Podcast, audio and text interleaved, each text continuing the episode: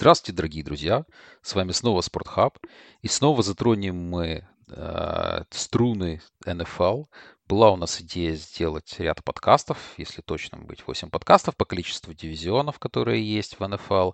Алексей Бересовский, Александр Мнохов, вот уже подходим мы к пятому подкасту. И сегодняшний подкаст наш будет посвящен FC Югу. Это самый, наверное, миролюбивый дивизион из всех возможных. Здесь две очень молодые команды. Одна, Джексонвиль, пришла в НФЛ в 90-х годах. Хьюстон вообще самая молодая команда, ей всего-то 20 лет. По меркам НФЛ это совсем не, не серьезный срок. Ну и вот продолжим наше скитание по всем дивизионам. И сегодня расскажем, чем жили команды в этом межсезонье, как они к нему подошли, и как подошли к э, непосредственно сезону, с чем, с какими плюсами своими и минусами. Помимо всего прочего, есть у нас идея создать в этом году фэнтези-лиги. Э, лиги я не оговорился, их будет несколько, это будет сеть лиг, поэтому если вы являетесь патреоном, огромное спасибо за то, что вы с нами. Если же вы не с нами, подписывайтесь на Patreon и принимайте участие в этом всем безумии, которое будет, набирает обороты и все больше и больше взоров и интересов, и твитов, и вообще информационной составляющей НФЛ будет вращаться в, в том числе а, вокруг а, фэнтези-футбола. Ну и плюс дополнительно, если у вас есть в наличии PlayStation 5, вы можете также подключиться к нашей лиге Мэддена, где вы можете себя почувствовать и как главным тренером, и генеральным менеджером, и тренером атаки и защиты, с контрактами. В общем, это очень веселая и интересная штука. Также ссылка будет доступна а, в непосредственно самом подкасте. Внизу а, вы сможете ее найти. Леш, привет. Ну что, AFC Юг. Интересный дивизион. Насколько тебе он вдохновляет? Всем привет! Для начала апдейт по нашему фэнтези. Набрали мы уже две полных лиги, так что, в принципе, можем постараться набрать и третью. Так что не стесняйтесь э, и записывайтесь. Э, так что, может быть, повезет и будет еще одна лига все-таки, так как, повторюсь, уже две прям э, ну, как бы заполненных уже есть. Э, что касается этого дивизиона, то нет, ну, это не самый интересный для меня дивизион явно, потому что, э, ну, как бы самый интересный для меня лично это, естественно, НФК Север, и они где-то вообще полярные, да, можно сказать, что вот э, АФК Юг это максимально отдаленный для меня дивизион в плане интереса. Но тем не менее здесь, э, ну также очень часто бывают какие-то приколы, вот, ну вроде как у Индианаполиса игра против Джексонвилля на последней неделе прошлого года, и за такими, ну тоже интересно наблюдать за такими событиями, скажем так. Ну и плюс Э, для фэнтези, я думаю, что этот дивизион, ну, также будет, в принципе, интересным. С кого начнем, Саш? Начнем мы с победителей, по нашей уже устоявшейся традиции, с победителей дивизионов прошлого года. Начнем мы с Tennessee Titans. И Tennessee Titans это очень э, тренерская команда. Майк Райбель, которому вчера исполнилось 47 лет. Поздравляем его с этим э, достижением. Э, выиграл 41 игру, при этом проиграл 24 игры за все свое правление непосредственно в Теннесси. Э, выходил, естественно, многократно в плей-офф, но последние два сезона оба матча в плей-офф они сразу же и проиграли. Причем прошлогодний матч это был, наверное, наиболее драматичный э, для болельщиков Теннесси э, поединок, потому что Райан Теннехилл, который является стартовым кутербеком этой команды, кинул три перехвата, но это, это было еще бы полбеды, но самое главное, последний свой драйв он закончил также перехватом, что позволило тогда вот тому Цинциннати, который выглядел не очень хорошо, на тот момент забить 52-ярдовый филгол и с этим закончить э, своей победой и пройти дальше, и потом дальше уже взгромоздились они непосредственно в Супербол. Команда закончила прошлый сезон 12-5, это один из лучших показателей в АФЦ, совместно с э, Канзасом были они двумя лучшими командами, при этом начинали они сезон 2-2, но потом одержали 6 побед. Это был очень сильный стейтмент, потому что среди этих 6 побед они выиграли и у Buffalo Bills, и у Канзас Чифс, и у Лос-Анджелес Рэмс, будущего победителя Супербол. Соответственно, вот такая вот разношерстная была история. Сам непосредственно Тенхилл очень сильно психологически пострадал. Он ушел, как он сам сказал, это dark spot. Но вроде как вернулся немножко обновленным, поэтому вот э, с него, наверное, и с атаки было бы логично начать наше повествование об этой команде. После провала в плей-офф э, в матче с Цинциннати эра Райана Танхилла в э, Теннесси может подходить к концу, и плюс еще они задрафтовали Малика Уиллоса в третьем раунде. Сможет ли опытный QB доказать свою профпригодность после ухода двух лайнменов и двух топ-принимающих? Ну, ты знаешь, что касательно ну, вообще перформанса Таннехила против Цинциннати, то очень часто бывает так, что даже когда кутербэк бросает там три перехвата, то это очень часто бывает там даже не его вина, да, очень часто именно принимающий куда-то не туда бежит там или как-то или неправильно запомнил комбинацию и, и так далее. В общем, ну, бывает очень много причин. Ну, вот это выступление против Бенгалс, э, вот оно отличалось именно тем, что это реально были ошибки самого Райана. Он э, убил команду, можно сказать, в этом матче. И, наверное, с этим и связано вот э, ну, то, что ты сказал по поводу него, что он ушел ну, буквально в себя в плане психологии. И здесь, наверное, ключевым будет, как он с этим справится. Потому что если мы оцениваем именно Райана Таннехила как квотербека, для регулярки, в принципе, чем мы сейчас и занимаемся, не, ну, не обсуждая там какие-то перспективы уже именно плей-оффные команд, для этого будет время, то у Таннехила все очень хорошо. Он был в прошлом году был на восьмом месте у PFF по рейтингу, на 12 месте по EPA и CPOA, допустим, если вы хотите какие-то другие там э, показатели статистические расширенные, то в целом как бы Таннехила можно назвать вот э, топ-10 квотербеком плюс-минус для регулярки. Но что будет с психологией, это будет просто ключевой момент, э, потому что, ну вот я не думаю, что команда прям сильно хотела брать Малика Виллиса, что она ставила себе такую задачу, потому что если бы они реально бы, ну, как бы нацеливались на этого QB, они бы взяли его еще раньше. Так он упал до третьего раунда, и, наверное, в этот момент для Теннесси было это очень логичное решение, потому что у, у Таннехила контракт уже подходит к концу, уже у него и возраст уже поджимать начинает, и постепенно нужно думать о его замене, и Пималик Виллис так свалился, что особого риска в третьем раунде брать кутербека с таким талантом не было. Но это не значит, что менеджмент уже прям списывает, допустим, Таннехила, и что он прям на 100% покинет клуб в конце этого сезона. У Таннехила уже были ситуации в карьере, ну, где-то похожие. Они были в Майами, они были, наверное, после прихода уже в Тайтанс, когда он э, перезагружал свою карьеру, был бэкапом, страшно сказать, Маркуса Мариоты, и он с этим всем справился, и и, в принципе, вот уже в Теннессе он э, доказал сначала, что он может подменить очень адекватно Мариоту, а затем и стать э, одним из лучших вообще квотербеков НФЛ, как минимум, в регулярном сезоне. И уже Мариота покинул клуб, э, а не Таннехилл. Так что у Райана есть вот эта моральная устойчивость, которая позволяет ему справляться с какими-то трудностями жизненными. Так что посмотрим, как он справится с этой ситуацией, но я думаю, что все будет, в принципе, не так и плохо, скажем так. Как минимум, э, все будет неплохо и до начала плей-офф. Состав команды, конечно же, поменялся немножко вокруг него, потому что у Titans есть проблемы с платежной ведомостью. Ушли тут э, и Саффолд, э, и Кессенберри. Заменят их тут Дилон Радунц, которого брали во втором раунде 2021 года. Э, но Асафалда, конечно, заменить будет э, намного проблемнее. Будет здесь борьба между Аароном Брюером и Джамарко Джонсом. Это, это будет, я думаю, что большой downgrade э, по сравнению с Саффолдом.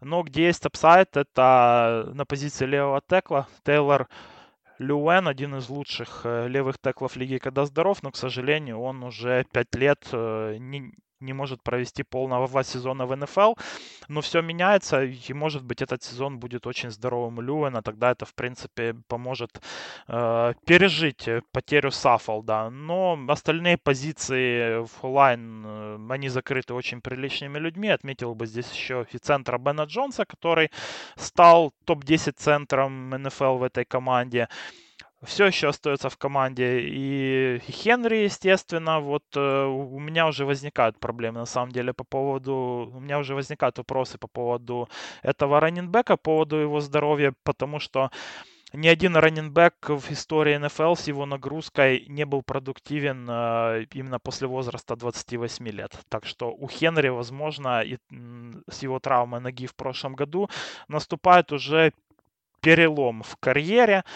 А может быть и нет, потому что такого таланта, как Дерек, э, ну, таких талантов очень редко они встречаются даже в НФЛ. Это действительно вот по крайней мере, за последние 2-3 года это самый эффективный и наверное, устрашающий раненбэк НФЛ. Так что посмотрим. Но я здесь э, к перспективам Хенри начинаю относиться уже очень осторожно. Я это делал еще в прошлом году. Вот он в прошлом году уже и сломался, собственно. Ну, что касается позиции принимающего, которая будет э, ключевой для Таннехила, где были огромные проблемы у команды еще в прошлом году.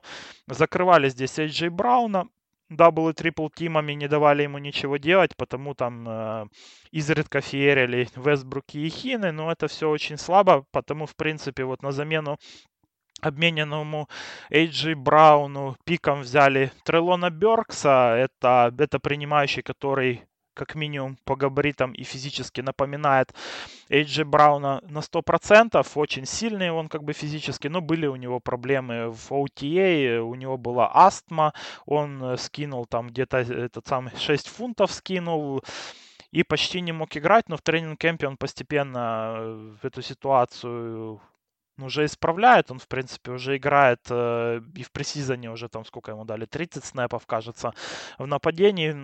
Ну, посмотрим. Опять-таки, вот э, сам по себе пик был очень логичный от менеджмента Теннесси, но вот возникли проблемы по здоровью уже сходу у Беркса, потому, ну, как бы первый сезон может быть у него смазан. Ну, и взяли себе Роберта Вудса из Лос-Анджелеса. Вот Вудс, наверное, это, это первый принимающий команды и человек, который будет, э, в принципе, призван заменить Эйджей Брауна в этом году конкретно. Э, также пришел Остин Хупер в команду. Были э, вообще проблемы после ухода Джона Смита на позиции Тайтенда. У Теннесси я не могу сказать, что Хупер 100% эту позицию сможет э, закрыть и улучшить, но, наверное, небольшим апгрейдом, как минимум, с точки зрения при... игры на приеме, он он сможет быть. Так что в целом, как мне кажется, нападение у Тайтанс оно стало чуть-чуть слабее, и при этом ну, есть тут вопросы по поводу здоровья Хенри и, и по поводу психологии Райана Теннехила. Uh, вот, так что на данный момент очень ну, вообще сложно сказать, куда оно в итоге вырулит. Как-то списывали мы Теннесси 2-3 года, наверное, последних, но они все время удивляют нас. Ну вот что касается обороны, то она осталась у Тайтанс практически в том же составе, что и в прошлом году, включая и тренерский штаб. На какие достижения хватит э, текущего состава? Ну, в прошлом году они пропустили, а, были шестыми а, в лиге по пропущенным очкам, и мне кажется, что им вполне по силам остаться в топ-10. Вообще команда защитная, э, как юнит сам по себе, он имеет довольно хорошую преемственность. Когда Артур Смит два года тому назад ушел на повышение как главный тренер Атланты, то достали они Шона Боуэна, который также вместе из Хьюстона пришел с Майком Вребелом. Майк Вребел это был защитный координатор Хьюстона до того, как его запромоутили непосредственно в Теннессе как главный тренер. И вот эта вот э, логика и философия Шона Боуэна, где очень большая ставка ставилась на то, как они играют против Иннеса, потому что команда была вторая против Иннеса в прошлом году по пропущенным ярдам, но всего лишь 25-я против паса. В прошлом году у них был э, Дженрис Джексон, который, несмотря на свой, в принципе, уже довольно приличный возраст как по рамках, в рамках НФЛ, неожиданно хорошо выступил. И, в принципе, в этом году они очень размеренно, опять же, подошли к драфту. У них был 26-й пик, но они, когда подошел, подошло время выбирать, они решили опуститься чуть-чуть ниже. Они сделали трейд с Нью-Йорк Джетс и опустились до 35-го пика, на котором выбрали себе нового. Э, корнербэка это Роджер Маккерри. И тут вот как раз вопрос, насколько Роджер Маккерри сможет сразу же включиться в этот состав. Плюс очень важно, что в прошлом году у них был также выбран а, корнербэк довольно высоко. Аж в первом раунде это был Калиб Ферли, но он пропустил практически весь сезон из, э, из-за ACL, то есть он сыграл всего три игры, одна в старте. Поэтому вот эти дополнительные плюсы, во-первых, инвестиция в довольно высоко в Макере. Во-вторых, Калиб Ферли, который есть теперь у них, обратно вернулся. Плюс, конечно, абсолютно потрясающая линия сейфти. И Байерт, и Хукер являются лучшей парой сейфти. Это абсолютно без каких-либо авансов, э, можно сказать, по результатам прошлого сезона. Поэтому тылы у них будут закрыты немножко лучше, нежели в прошлом сезоне. И опять же, 25-я э, защита против паса в этом году. Я жду, что они будут немножко лучше. Что же говорить, если говорить уже к, вот, к, линии, э, к линии непосредственно выноса, о лайнбекерах, о Дилайн, то Джейлон Браун покинул команду. Это действительно неприятный уход с точки зрения лайнбекеров Теннесси, но у них есть два игрока в стартовом составе. Во-первых, это Дэвид Лонг, который был хорош до того, как его начало э, беспокоить колено в прошлом году. И, во-вторых, это Каннингем. Каннингем – человек, который был очень-очень э, на хорошем счету непосредственно в Хьюстоне, но у него были там проблемы с дисциплиной, и Хьюстон абсолютно неожиданно его отчислил, видимо, показав характер, таким образом пытался показать характер главный тренер. Надо вспомнить, что Каннингем как раз был вот э, возвращен Майком Вребелем, который был главным тренером Хьюстона, э, прошу прощения, координатором Хьюстона как раз. Поэтому если есть знаки вопроса с дисциплиной Каннингема, то Врабель, для Врабеля это абсолютно не случайный какой-то человек, это игрок, с которым он уже раньше э, контактировал и с которым работал, поэтому есть определенные определенные положительные моменты в этой всей истории. Вот таких два лайнбекера непосредственно будут закрывать. А что касается Дилайн, то она прогрессирует. И прогрессирует очень круто. Когда-то был еще несколько лет тому назад Джерел Кейси, это был лидер и основная пробивная сила в Дилайн а непосредственно в Теннессе. Сейчас его очень хорошо заменяет вот эту вот позицию Джеффри Симпсон, которого тоже взяли в первом раунде. И первые несколько сезонов он не показывал себя настолько сильно. Два сека и три сека в первых двух сезонах. Но прошлый сезон у него был очень-очень крутой. Восемь с половиной секов. И вообще он вот как бы был ключевой такой зубодробительной силой а, в Теннесси как раз в восстановке вот того выноса, о котором мы говорим, что это одна из лучших защит. Вторили ему Харальд Лендри, который в прошлом году сделал 12 секов, и в этом году ему выдали новый контракт на 88 миллионов долларов. И вот здесь как раз вот Лендри должен был в прошлом году еще составить э, связку с Бадом Дюпри, который был подписан как свободный агент, но у Бада Дюпри сезон явно не задался. Он, во-первых, был очень травматичен, всего 6 матчей стартовал и всего сделал 3 сека. Поэтому с этой точки зрения мы можем еще каким-то образом надеяться на то, что Бад Дюпри вернется в свою прежнюю форму, вернется к тем деньгам, на которые он непосредственно был подписан в прошлое межсезонье. Плюс еще есть опытный ветеран Отри, который тоже э, сосверкал своими девятью саками, это лучший показатель. Вот все, что я говорю, все вот эти вот цифры, которые непосредственно с, э, связаны с пасрашем, связаны с дедлайном, они были лучшими в карьере всех игроков, поэтому вот как бы команда прогрессирует, и это поступательное движение, оно очень хорошо видно с, с точки зрения статистики. И опять же, я не говорю там про шестое, мы не можем сейчас точно угадать, где будет команда а, в следующем году с, с статистических показателях, но топ-10 коллектив это однозначно выглядит как очень-очень сбитый и сильная а, команда. Леш, с точки зрения прогнозов, букмекеры дают 9,5. Вот в прошлом сезоне у них было 12 побед, был очень крутой сезон. 9,5 в этом году. Насколько эта цифра больше-меньше с твоей с точки зрения, учитывая их календарь, э, является ну, спецкоманды у Теннесси средние, то есть их нельзя отметить ни с плохой, ни с хорошей стороны. Также у них э, с точки зрения календаря есть прям очень легкий дивизион, где так даже думаю, что вроде кольц могут и, и перехватить здесь, э, ну, как бы лидерство, а потом, а потом смотришь на их состав и, и думаешь, что в принципе, а чем они тут вообще сильнее, чем Теннесси. Но есть еще, ну, кроме дивизиона, есть еще матчи против Баффала, Канзаса, Цинциннати, Грин-Бэй, Денвера, Лос-Анджелеса и, и Лас-Вегаса. То есть, э, ну, непростой календарь в целом.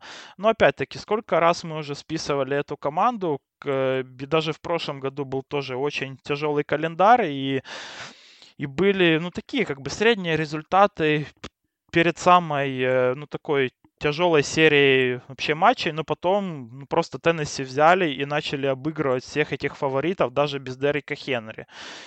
Так что я думаю, что списывать э, эту команду рано, каждый год этим занимаемся и каждый год оказываемся неправы. Потому я поставлю на немного больше, на 10 побед. Кто для фэнтези, Саш? Я все равно оставлю, останусь с Бруксом. А, он сейчас просто котируется. Мне очень нравится его позиция среди ресиверов с 45-й. Если у вас не горит выиграть первые недели непосредственно, в которых еще все еще не решается в фэнтези-сезоне, где еще будет много вейверов и так далее, то вы можете забрать этого молодого а, ресивера, потому что что такое AJ Браун? Это 43 приема, 869 ярдов и 5 тачдаунов в прошлом году. А если этот человек будет копипейстить его цифры, то это очень-очень здорово, даже если цели будут распределяться чуть иначе. Вудс уже все-таки строеет, Вестбрук ну, не является такой какой-то железобетонной опцией непосредственно для Танхилла, а Брукс, он свою, всю свою колледж-карьеру практически провел в слоте. Это та роль, которая, скорее всего, будет уготована, уготовлена его а, в Теннессе в том числе. 77% он провел а, а, игр и снэпов непосредственно в слоте, и это один из лучших рутранеров этого драфт-класса с точки зрения ресиверов, поэтому мне нравится, и меня очень подкупает еще раз позиция, потому что я смотрю на остальных ресиверов, которые находятся в этом же рейнже. Кстати говоря, Роберт Вудс находится на 43-й позиции, ну, поэтому э, вот это очень близкие сопоставимые цифры, ну вот Брукс мне как-то является какой-то здесь определенный upside, и мне этот upside довольно сильно нравится с точки зрения фэнтези. Идем дальше. Индианаполис Колтс 9-8 было в прошлом году. У них э, совсем чуть-чуть они не попали в плей-офф. Э, я думаю, что все помнят эпичное их э, поражение на последней неделе против Джексонвилля. Да и мы уже о нем упоминали скользь в этом подкасте. Потому в целом вот с этим поражением и связаны изменения в ростере э, у Кольц в этот офсезон. Ушли здесь Карсон Венс, Марлон Мэг, Ти Уай Хилтон, Джек Дойл, Эрик Фишер, э, Ксевьер Роудс, Рок Ясин э, и Харри Уиллис. На драфте был взят во втором раунде принимающий Олег Пирс, а с рынка свободных агентов и с рынка трейдов здесь э, пришли Мэтт Райан, Ник Фолтс, э, Филипп Линдси, Янник Нгаку, Стефон Гилмор, Родни Маклеод. Карсон Венс в прошлом году ну, просто утопил команду в решающий момент в борьбе за плей-офф. В офсизон его заменил Мэтт Райан, который все ближе и ближе приближался к состоянию мертвеца в Атланте. Это был эффект сдающих Фелконс и Мэтти Айс еще могет, или ему уже конец, и он повторит судьбу Венца в кольц?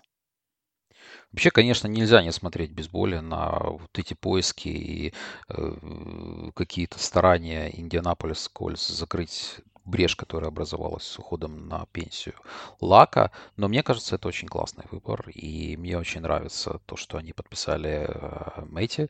Да, ему уже 37 лет, но и статистически свой очень плохой сезон можно оправдать, если можно так выразиться, стать его адвокатом. Это то, что у него была вторая по худшести онлайн, а, за которой практически не было времени адекватно принять решение и сделать какие-то дополнительные рейды. И помимо всего прочего, Райан в прошлом году был самым квотербека под самым большим давлением, в 40% снэпов пасовых он находился под давлением. Абсолютно страшная цифра, особенно для 37-летнего опытного ветерана. Здесь он приходит в очень такую приятную атмосферу, потому что Фрэнк Райх и его система, она заточена на то, что очень много играется плей-экшенов, очень много играет скринов, и если со скринами у Райана не было особо возможности себя проявить, то по плей-экшену он был точно в топ-12 а, а, лучших квотербеков в прошлом году, даже несмотря на всю вот эту вот составляющую онлайн и несмотря на все давление, которое на него оказалось. Весь суппортинг каст, который есть, также является определенным ап- э, апгрейдом, потому что ну, после Кевина Ридли и его гемблинг проблемами в Атланте с принимающими было совсем туго, а здесь есть небольшой апгрейд. Я не скажу, что там есть какие-то абсолютно потрясающие ресиверы, но есть очень добротные ресиверы, из которых в первую очередь выделяется Майкл Питман, который провел свой второй сезон в НФЛ, получив 88 э, кетчей на более чем тысячу ярдов, плюс вот то, что ты сказал, второй раундник Алекс Пирс, который тоже добавит э, дополнительных красок в игру. Ну и не забываем про Керриса Кэмпбелла, его вертикальную игру. А здесь как бы тоже все здорово. Последняя, наверное, опцией является то, что э, ушел Джек Дойл в этом межсезонье тоже закончил карьеру. Но есть Алекс Кокс, во-первых, с точки зрения Тайтенда. И в третьем раунде они задрафтовали Тайтенда Вудса. Пока рано говорить о том, что он сможет внести какой-то серьезный импакт в команду, но, возможно, это дополнительная какая-то э, струна, которую также заденет Мэтт э, непосредственно в этом сезоне, которая тоже сможет ему помочь.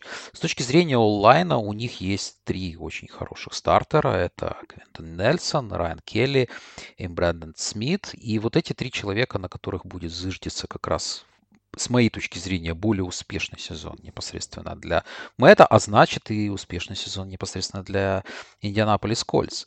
Здесь есть проблемы, конечно, непосредственно с э, э, левым теклом. Blindside находится сейчас очень-очень уязвимой точкой непосредственно в Индианаполисе. Наигрывают они Мэтта Прайера, который за всю свою карьеру сыграл всего один матч э, левым теклом, поэтому это то, то, над чем им нужно работать. Ну вот как раз сейчас в межсезонье они над этим работают, пробуют какие-то альтернативы и ищут какие-то варианты, чтобы быть более уверенным в том, что Мэтт будет прикрыт с точки зрения онлайна. Ну и, естественно, игра выносная, она была ключевым фактором успеха, одним из ключевых факторов успеха Индианаполиса в прошлом сезоне. Абсолютно фантастический сезон провел Джонатан Тейлор, и под стать ему были и Хайнс, который очень грамотно справлялся с ролью бэкапа и на пасовых в том числе даунах, и дополнительно они подписали Филиппа Линси, который такой очень работяга раннингбэк, за последние пару сезонов не был очень сильно релевантен, но это как дополнительная опция и то, что может помочь также коллективу. Поэтому в Мэтта я верю, несмотря на его возраст. Возможно, конечно, какое-то будет стремительное падение, от этого никто не застрахован, но в целом это хорошее очень подписание. И здесь как раз вот та сторона, как а, сам Мэтт сказал, что я вообще не ожидал, что я закончу свою карьеру не в Атланте, я уже готовился к тому, что я пойду на покой именно там, но вот вторая молодость, возможно, здесь приоткроет ему двери. И в целом в очень хорошей команде, мне кажется, что он способен себя проявить и вернуться куда-то туда, куда он сам себя, где сам себя он видит. С точки зрения защиты, Индианаполис в прошлые годы вбухивал колоссальное количество ресурсов в пасраж и в результате все равно заканчивал одними из последних по этому показателю а, и не был исключением 2021 год. В прошлое, в этом межсезоне они выменяли пасрашера Яника Нангакуа за Рокен Ясина у Лас-Вегаса. И вот вопрос, который мы перед собой ставим, это принесет ли это желаемый результат в плане давления на квотербеков соперника и не убьет ли линию квотеров и защиту против НС? Ну смотри, что касается именно именно показателей обороны, да, в прошлом году, то по DVOA эта оборона была на 17 месте по защите паса, причем чисто за счет э, игры именно корнеров. Э, ну и третья была по защите против э, выноса, потому что вот тут было все очень классно у Индианаполиса. Потому вполне логично выглядит этот трейд за Ник Ангаку, который может быть и один из худших вообще оборонительных игроков именно против э, выноса в НФЛ, но зато он очень круто ну, давит на кутербека. Так что Нгакуэ здесь 100% он как бы прибавит в плане pass rush а, в плане игры на третьих даунах. Этого же, наверное, стоит ожидать от э, Квити Пае, которого брали в первом раунде 2021 года. Было у него всего 4 sack а в качестве новичка, но от него ожидают лучших результатов. И вот э, за счет именно Нгакуэ и Пае тут может быть, э, ну, как бы больше давления, да. Ну, и Дефорест Бакнер, честно говоря, за него отдали достаточно много ресурсов именно в плане пиков э, Сан-Франциско, дали ему очень крупный контракт, и при этом он играет, ну, слегка выше среднего, и скорее вот его э, игра, наверное, она направлена в, именно в последние годы именно на оборону против э, выноса. И при всем при этом, как мне кажется, все-таки убили они линию корнеров, потому что нет здесь Роудса, который очень классно играл в Индианаполисе, нет Рока Ясина, который был восходящей звездой этой линии в НФЛ. Заменит, э, ну тут, тут Тут они взяли ли им на замену Стефона Гилмара, но ему 32 года, он уже не так крут именно против быстрых принимающих. При этом очень сильно гуляет позиция второго корнера на бровке, Айзея Роджерс, там он, он очень мелкий, он не может играть пресс-каверидж, э, ну, то есть против него можно будет ставить какого-то именно атлетичного, высокого и физически сильного принимающего, и он его будет убивать. А еще один корнер, который у них есть, там Брэндон Фессисон, он наоборот такой здоровый, но при этом любой быстрый принимающий его разорвет на раз-два. То есть нужна поддержка здесь со стороны сейфти будет, и здесь, ну, также изменения не очень хороши. Есть Никрос, э, которого взяли в пятом раунде. Есть Химоклеот, это средненький сейфти, которого вот как раз-таки подписали с рынка свободных агентов. Так что в целом э, по поводу того, ну, какая будет подстраховка у этих корнеров сверху, то тут, ну, также все не очень хорошо. Там надо будет, чтобы Блэкман, наверное, там спасал как-то ситуацию. По лайнбекерам все намного лучше. Есть все еще Дариус Ленард, э, который поменял имя, но не поменял стиль игры. Он, конечно, после травмы, может, не будет э, так эффективен, как э, ну, вообще в прошлых сезонах, но как минимум вот у них есть один элитный игрок в этой линии. Так что в целом остановка именно выноса, я думаю, что она продолжит оставаться силой этой команды, даже несмотря на Нгаку. Я думаю, что будет немного больше давления на квотербеков, что очень необходимо с учетом э, слабости линии и корнеров, и сейфти. То есть, э, ну, в целом, э, ну, вот эти две линии, они очень сильно провисают у команды, потому я думаю, что очень сложно будет э, удержать Индианаполису показатели именно защиты против паса с прошлого года. Дают на Индианаполис 9,5 побед, как и на Теннесси. Как тебе кажется, Саша, это больше или меньше? Ты знаешь, я вот э, очень долго так э, думал на том, 9 это или 10, все-таки поставлю 10. А причины очень простые. Внутри дивизиона есть две более слабой команды, это все-таки 24% сезона играть с ними. Плюс у них очень приятный календарь с точки зрения NFC Иста, то есть э, это команды, с которыми можно бороться и с которыми можно выбить достоль, довольно пристойные 3-1, к примеру, 3 победы, 1 поражение. А в остальном календарь ничего не сулит хорошего, поэтому здесь есть сложности, но все равно 10 побед, и с учетом даже, несмотря на все эти проблемы, про которые ты озвучил про защиту, все-таки, мне кажется, Мэтт Райан способен сделать делать то же самое, что делал э, в прошлом году Венц, а у Венца в прошлом году было 9 побед, поэтому плюс одна победа вот здесь с точки зрения квотербекского решения, которое было найдено в этом межсезонье для Индианаполиса. Скажи, Леш, кто в фэнтези тебе нравится и на кого бы ты готов был поставить с точки зрения своего выбора на драфте? Ну, слушай, я бы обратил внимание здесь на тайтенда Моали Кокс. Идет он в данный момент аж на 31 месте в рейтинге тайтендов. Э, опять-таки, Мэтт Райан, он, э, он любит бросать на игроков этой позиции. Он уже делал карьеры нескольким э, ну, как бы нескольким тайтендом, а ну, люди вроде Тони Гонзалеса показывали у него там лучшие ну, вообще показатели в карьере. Так что я думаю, что Муали Кокс, ну, тем более с уходом Джека Дойла, это вот очень классная ставка. Что ж, пойдем мы тогда дальше, все ниже и ниже в этом дивизионе. Следующий у нас Хьюстон Texans, как я говорил, уже самая молодая команда. Последние несколько лет Хьюстона это был какое а, построение команды вокруг Дешона Уотсона. Лишались они пиков, отдавали пики за то, чтобы усилить свой онлайн. Два года подряд не выбирали в первом раунде, при этом, мягко говоря, очень посредственные выступления были у команды. Наконец-то этот цикл Уотсона закончен. Мне кажется, что они вышли абсолютно крутейшим трейдом для себя, получив три первых пика непосредственно от Кливленда. Следующие три года вместо Кливленда они будут выбирать в первом раунде. Ну и на сдачу еще забрали третий и пятый раунд соответственно. При этом уже в этом году они вложились э, в различные позиции, в основном в защиту, но также и в онлайн. Два первых пика у них было, э, два э, пика было у них в первом раунде.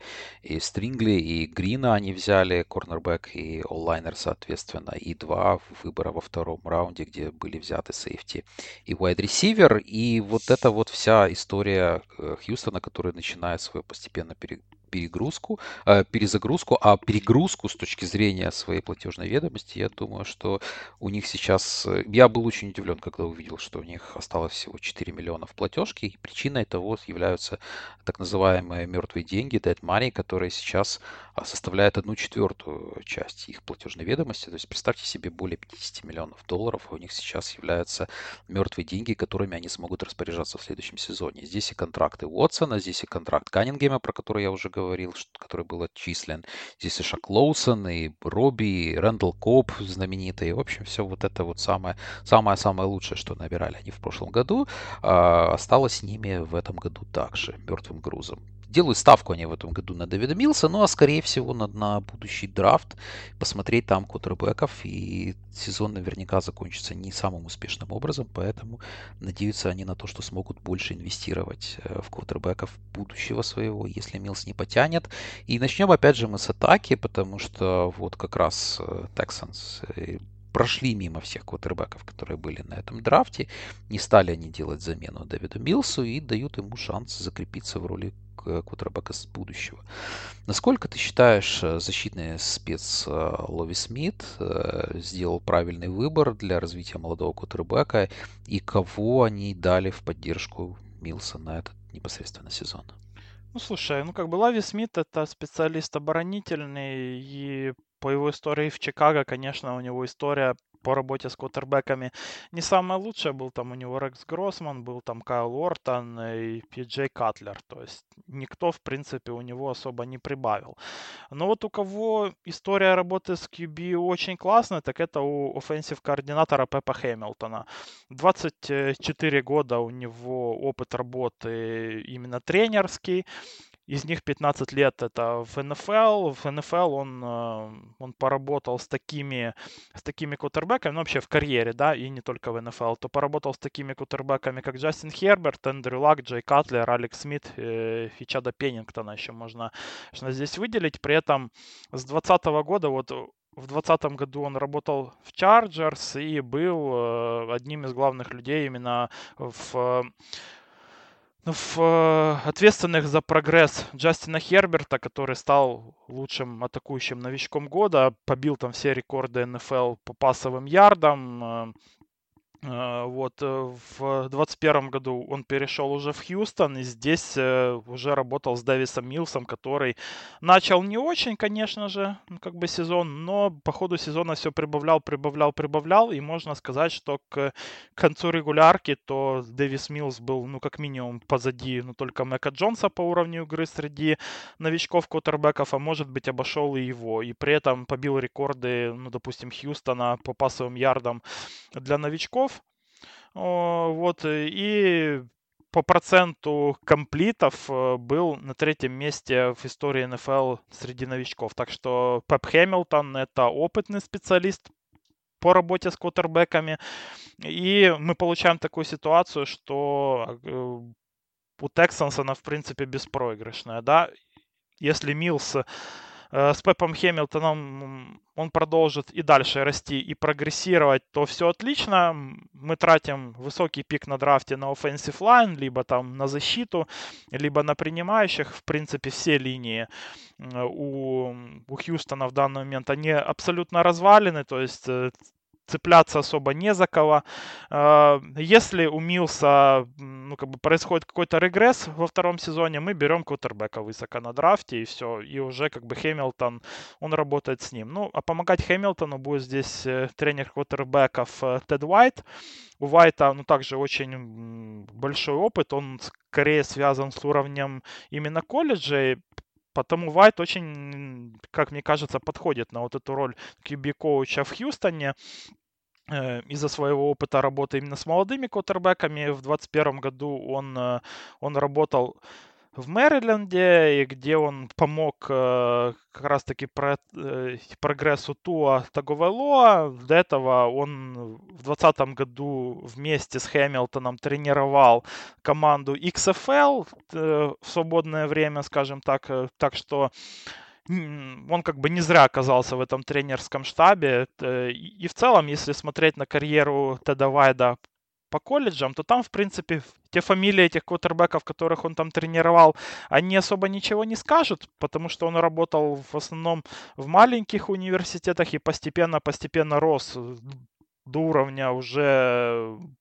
университета Мэриленда. Но, в принципе, все квотербеки у него прогрессировали, выигрывали на своем уровне э, звания там лучших квотербеков, э, ну, допустим, э, ну, как бы своего дивизиона, либо были лидерами по пасовым ярдам. Так что вот эта связка, ну, как бы Пепа Хэмилтона и Фитеда Вайта, она, ну, лично для меня выглядит многообещающей с точки зрения развития Дэвиса Милса, несмотря на персону главного тренера. У Хьюстона нет э, defensive координатора, его роль по сути и продолжит исполнять Лави Смит. Три из первых пяти пиков э, этой команды на драфте потратили на защиту, включая Дерека Стингли, которого взяли третьим на драфте. Можно ли сказать, что Хьюстон, ну, как бы решил строиться от обороны? Ну, фактически они, у тебя есть три вектора развития, когда ты находишься в rebuild е, такие основные, да, это вложиться в нового кутербека, вложиться в защиту или в онлайн. Они в основном вложились в онлайн с, небольшим, э, с небольшой поправкой на Грина в первом раунде, но в целом, да, мне кажется, что они начали как бы наращивать мускулы своей непосредственно э, защиты, ну и это не мудрено, это вполне логично, потому что в прошлом году смотреть на то, как мучается защита Хьюстона на поле, было очень-очень печально. Да, они закончили 27-ми по пропущенным очкам, но при этом были 31-ми по пропущенным ярдам, 31-м по пропущенным ярдам непосредственно на выносе, и 23-й немножко лучше было по пасам. Поэтому там абсолютно выжженная земля. И в этом смысле это большой плюс для новичков, потому что для новичкам будет даваться много игрового времени, они сразу же могут попробовать показать себя лидерами коллективов. И Дерек в этом смысле, конечно, будет очень хорошей опцией, если же будет э, здоровым, потому что были у него проблемы непосредственно со здоровьем, что для третьего пика вроде как знак вопроса, но тем не менее достаточно верят, видимо, в талант этого корнербека э, в стане Хьюстона. С точки зрения сейфти, то Петре, которого выбрали а, во втором раунде под общим 37-м пиком, э, не, не должен находить никакой конкуренции, потому что а, составить ему, дай бог, чтобы составил ему а, компанию с точки зрения какого-то выше среднего или хотя бы среднего уровня Эрик Мюррей, опять же, вот э, в прошлом сезоне было очень все плохо. Непосредственно сейфти, здесь каким-то образом они смогут решить эту проблему. А с точки зрения корнербеков, э, Стивен Нельсон и Дезмонд Кинг. Дезмонд Кинг очень сильно мучился в прошлом году, являясь outside корнербеком. Теперь, может быть, его передвинут в более комфортные условия slot corner а с, с приходом Дерека в команду. Поэтому здесь есть небольшие определенные плюсы. Ну и третий человек, который был выбран на драфте, это Кристиан Харрис. Опять же, тут очень тяжелая ситуация с лайнбекерами и Кирси, несмотря на громкое свое имя, громкое подписание в свое время. Он не оправдал абсолютно тех авансов, которые по нему были, и вторил ему Гругер Хилл, который также очень был плох. Невероятное количество мистеклов в прошлом сезоне с точки зрения лендбекеров. С этим надо что-то делать. И вот это постепенное движение, которого мы не ждем э, резких каких-то скачков, но тем не менее это постепенное движение, которое поможет и самореализоваться э, непосредственно новичкам, ну и реализовать в защите немножко лучше статистику, возможно, потому что падать действительно не особо есть куда. В Дилайн э, тоже ситуация непростая. Малик Коллинс, наверное, лучший игрок из а, тех, которые были на поле в прошлом сезоне. И тут даже может заиграть пятира, э, игрок с пятого раунда новичкового драфта Томас Букер, которому также могут дать достаточно хорошее время э, с точки зрения того, чтобы он проявил себя на поле. Из громких подписаний этого межсезонья Джерри Хьюз, который отыграл всю свою карьеру в Биллс. Посмотрим, насколько сможет оставаться он хорошим edge rusher ом, но для подобной команды опытный человек в locker room е в защите очень и очень важен. Рядом с ним будет играть э, Гринард, который в прошлый сезон закончил, наверное, лучшим защитником среди всех э, хьюстонских э, оборонителей. Это 8 секов за 12 игры сделал он. Поэтому здесь поступательное движение, в том числе и защиты, но вот эти инвестиции, и тут все зависит непосредственно уже от самих новичков, насколько они смогут себя реализовать и насколько смогут они себя показать, потому что возможности для этого будет предоставлено в Хьюстоне более чем достаточно. И в этом смысле букмекеры тоже говорят, что вот э, прогноз является одним из худших По-моему, только у Атланты такой же прогноз, как у Хьюстона. Самое низкие количество побед. 4,5 дают букмекеры. Леш, насколько 4,5 Хьюстона в следующем году верится больше-меньше с той стороны? Ну, это лучше, чем в прошлом году, наверное. В прошлом году мы с тобой обсуждали, тут одна хотя бы будет вообще победа или нет. Э, ты тогда сказал, что две, ну, даже недооценил, можно сказать. Э, но в целом это лучше, чем ноль, который я думал. Не сильно много изменилось, честно говоря, с положительной точки зрения в плане состава у Хьюстона за этот год. Э, тут, наверное, скорее легче назвать линии, в которые я верю, чем в которые я не верю. Наверное, мне нравится здесь только defensive line, э, без спецкоманды, в принципе, остальные линии выглядят для меня слабо. Но я верю немного в их тренерский штаб, э, и плюс у них расписание достаточно легкое. Это НФК Ист, это Чикаго, Джетс и два раза против Джегуарса не играют. Ну так что, э, если Дэвис Милс, он будет действительно расти и прогрессировать, и, и если оборона у Тексанс будет, э, ну хотя бы респектабельной, как это было в прошлом году, что стало огромной неожиданностью, то я думаю, что они смогут взять здесь 5 побед. Так что, наверное, вот этот тотал мне нравится. 4-5 побед для них э, уже в этом сезоне будет ожиданием, что является прогрессом, наверное, после нуля в прошлом сезоне. Кто для фэнтези из Хьюстона? Э, Брэндин Кукс, 21 ресивер среди всех ресиверов ППР.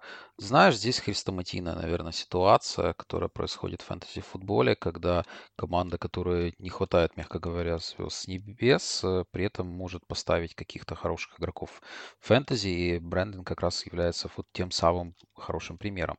Почему такие у меня э, есть надежды, связанные непосредственно с ним, и потому что это главная цель непосредственно Милса, и в тех пяти последних играх прошлого сезона, когда Милс был стартовым кутербэком, Кукс был топ-10, топ-10 ресивером по фэнтези набранным очкам. Поэтому я не говорю, что он будет топ-10 ресивером в следующем году, но во всяком случае это как-то э, вдохновляет немножко больше, нежели все остальные опции, которые находятся непосредственно в Хьюстоне. А, посмотрим, насколько хорошо Э, служится этот сезон. Ну, а пока вот эта вот та опция. Опять же, в этом рейнже все остальные ресиверы не, нах... не являются или первой опцией, или нравятся мне чуть меньше, чем непосредственно Кукс, поэтому тут совпало. Так что кого-то, во-первых, нужно было выбрать из Хьюстона, ну и во-вторых, действительно, вот в этом рейнже этот ресивер мне нравится больше других. Идем дальше. Джексонвиль.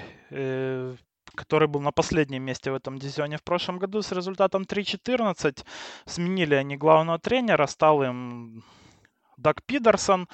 Э, также потеряли в офсизон они диджея Чарка, Эндрю Норвелла, Брэндона Линдера, Джихада Уорда и Майлза Джека. На драфте взяли они в первом раунде двух игроков в оборону. Это Трейвон Уокер под первым пиком и Девин Ллойд Ланбекер.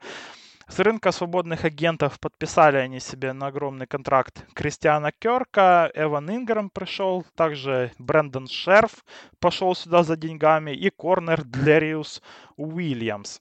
После прошлогоднего фиаско с Урбаном Майером, который как будто поставил себе задачу убить э, Тревора Лоуренса, в, этом году тренерский штаб выглядит намного перспективнее. Тут есть такие знаменитые специалисты в работе с кутербэками, как Пидерсон, Джим Боб Кутер и Майк Маккой. Насколько крутой это будет апгрейд э, для развития Лоуренса? Ну, это просто космический апгрейд, потому что то, что мы успели впитать в себя по поводу тренерских подходов Урбана Майера и его беспечности по поводу развития молодых игроков, включая, конечно, Лоуренса в первую очередь, это просто небо и земля. Даг Питерсон и его вся вот эта вот филадельфийская мафия, которая приходит вместе с ним, это очень-очень крутой апгрейд непосредственно для кутербэка. Ну, вообще, Лоуренс в прошлом году после драфта, да, его там пророчили как говорили о том, что это, наверное, лучший кутербэк со времен а, Мэннинга непосредственно, Мэннинга старшего. И, конечно, его разочаровывающий сезон, когда он кинул 12 тачдаунов при 17 перехватов, это совсем, мягко говоря, не то, что ждали все, не то, что ждали болельщики, не то, что ждало руководство а, Джексонвиль, но э, непосредственно руководству, возможно, стоит обратиться на самого себя. Как они не сделали домашнюю работу над тем, чтобы проанализировать, как работает Урбан Майер и как взяли его главным тренером, это знак большого вопроса. Непосредственно отвечая на вопрос, насколько лучше станет Лоуренс, ну, вот эти вот параллели, я знаю, что они набили немножко оскомину. Мэннинг в первом сезоне был очень плох. Это в 98 году. Ему также было 22 года. Также он закончил сезон с тремя победами, как и Лоуренс. Проиграл на один меньший матч. Ну, тогда было 16 матчей всего в календаре. У него процент комплитов был еще хуже, чем у Лоуренса. Ну, и соотношение тачдаунов э, и перехватов также было не в пользу молодого Мэннинга. Тогда 26 тачдаунов, 28 перехватов было. Конечно, на этом параллели, наверное, мы можем закончить. Ну, тут, наверное, важно сделать э, шаг вперед самому Лоренсу, потому что работа и менторская составляющая с тренерской стороны будет более чем э, обеспечена ему. Что мне не совсем нравится, это спортинг-каст, так называемый, вокруг него, потому что я вообще очень, из всех генеральных менеджеров у меня есть какая-то вот очень негативное отношение к Тренту Балки и еще его работе по Сан-Франциско. Я помню его переплаты и контракты, которые он там давал. Довольно сумасбродно это все выглядело. В этом году в атаку вроде как они привели и Кирка, и Зея Джонса, и Инграма. Но все эти контракты были мне, с моей точки зрения, большими переплатами. Кирк, который еще ни разу не сделал тысячу ярдов, получил на 4, 4 года 72 миллиона. Зей Джонс тоже ну, мягко говоря, не самый топовый ресивер. 24 миллиона на 3 года. Да, я понимаю, что сейчас рынок ресиверов очень сильно перегрет, но при этом как-то вот эти вот э, инвестиции с э, помощников Лоуренса для того, чтобы набить лучшие статистические показатели, нежели было это в прошлом году, они меня несколько смущают. Благо, хоть Инграм подписался всего на один год, но на 9 миллионов.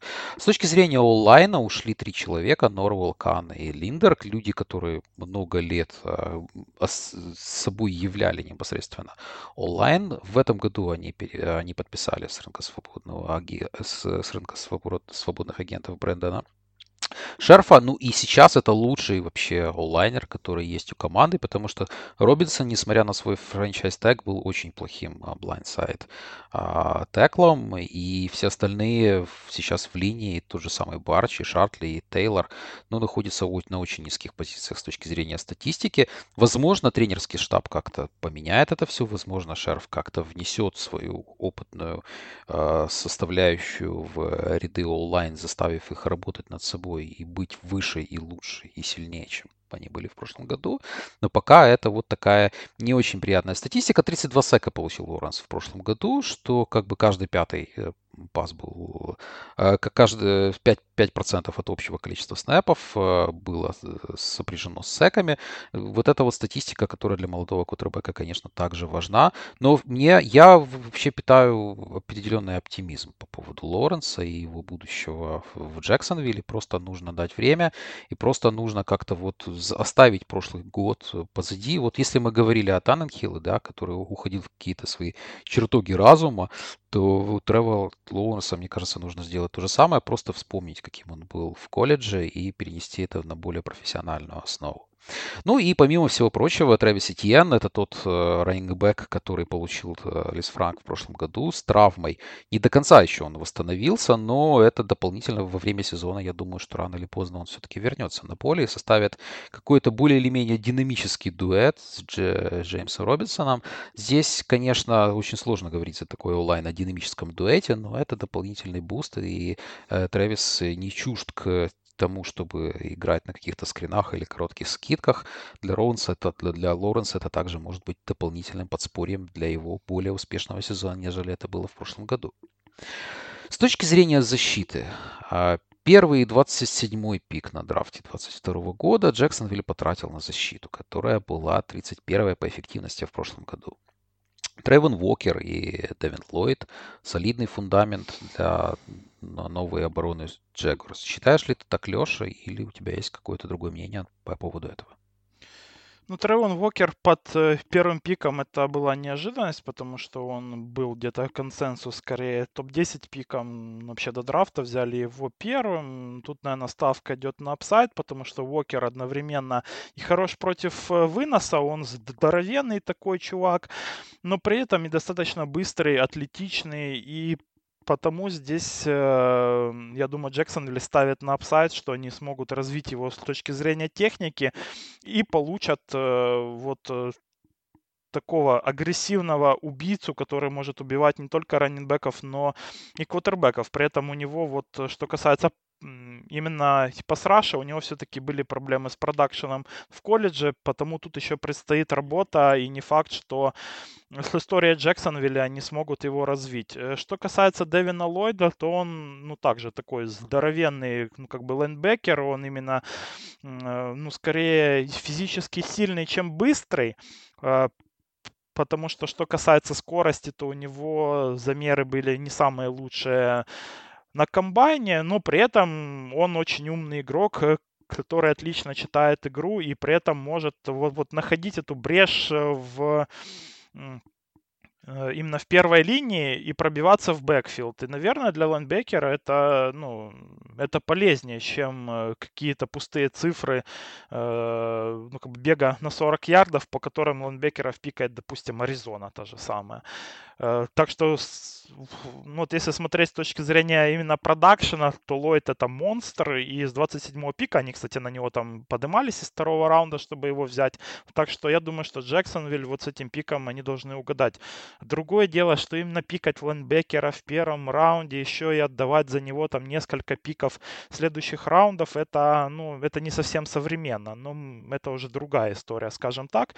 Но как минимум вот этих э, два игрока, они будут э, основой обороны Джексонвилля, которые дополнят, наверное, Гриффина э, на позиции корнера и еще одного пасрашера Аллена. То есть вот эти четыре человека, наверное, будут именно фундаментом э, защиты у Джексонвилля.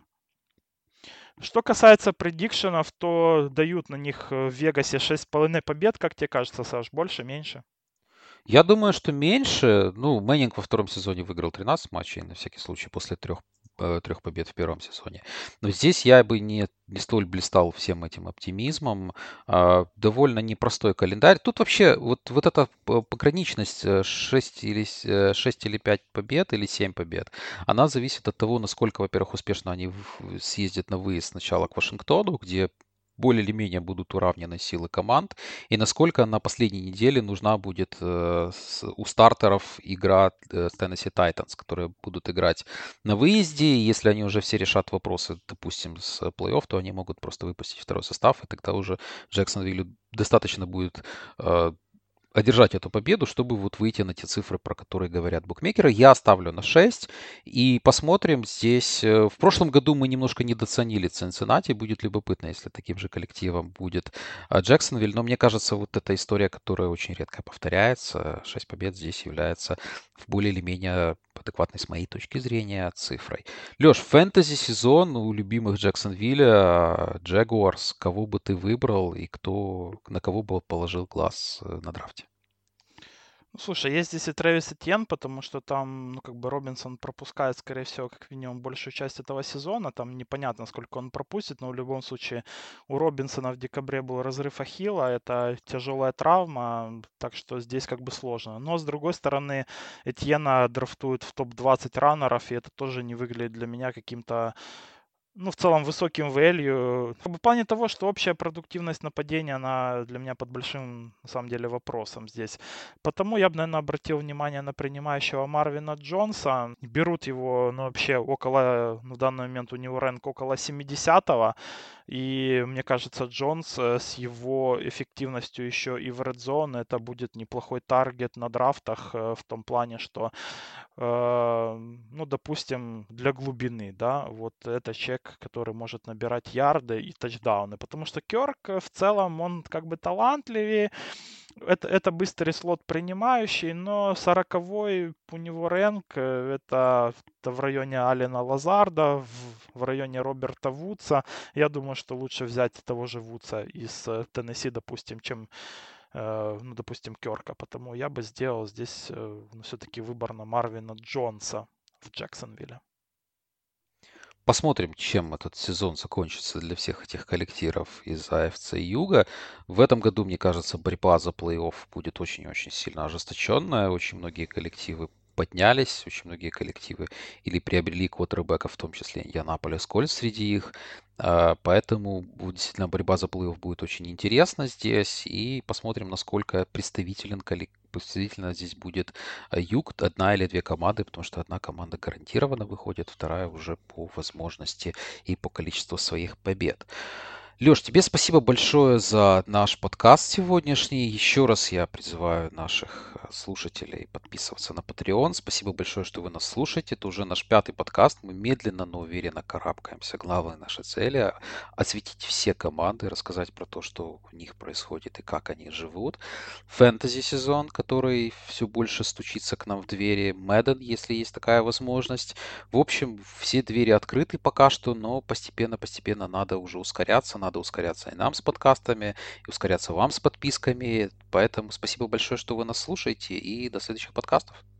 Не забывайте донатить на нашу армию, потому что только она стоит э, между нами и кромешной тьмой. Всем пока.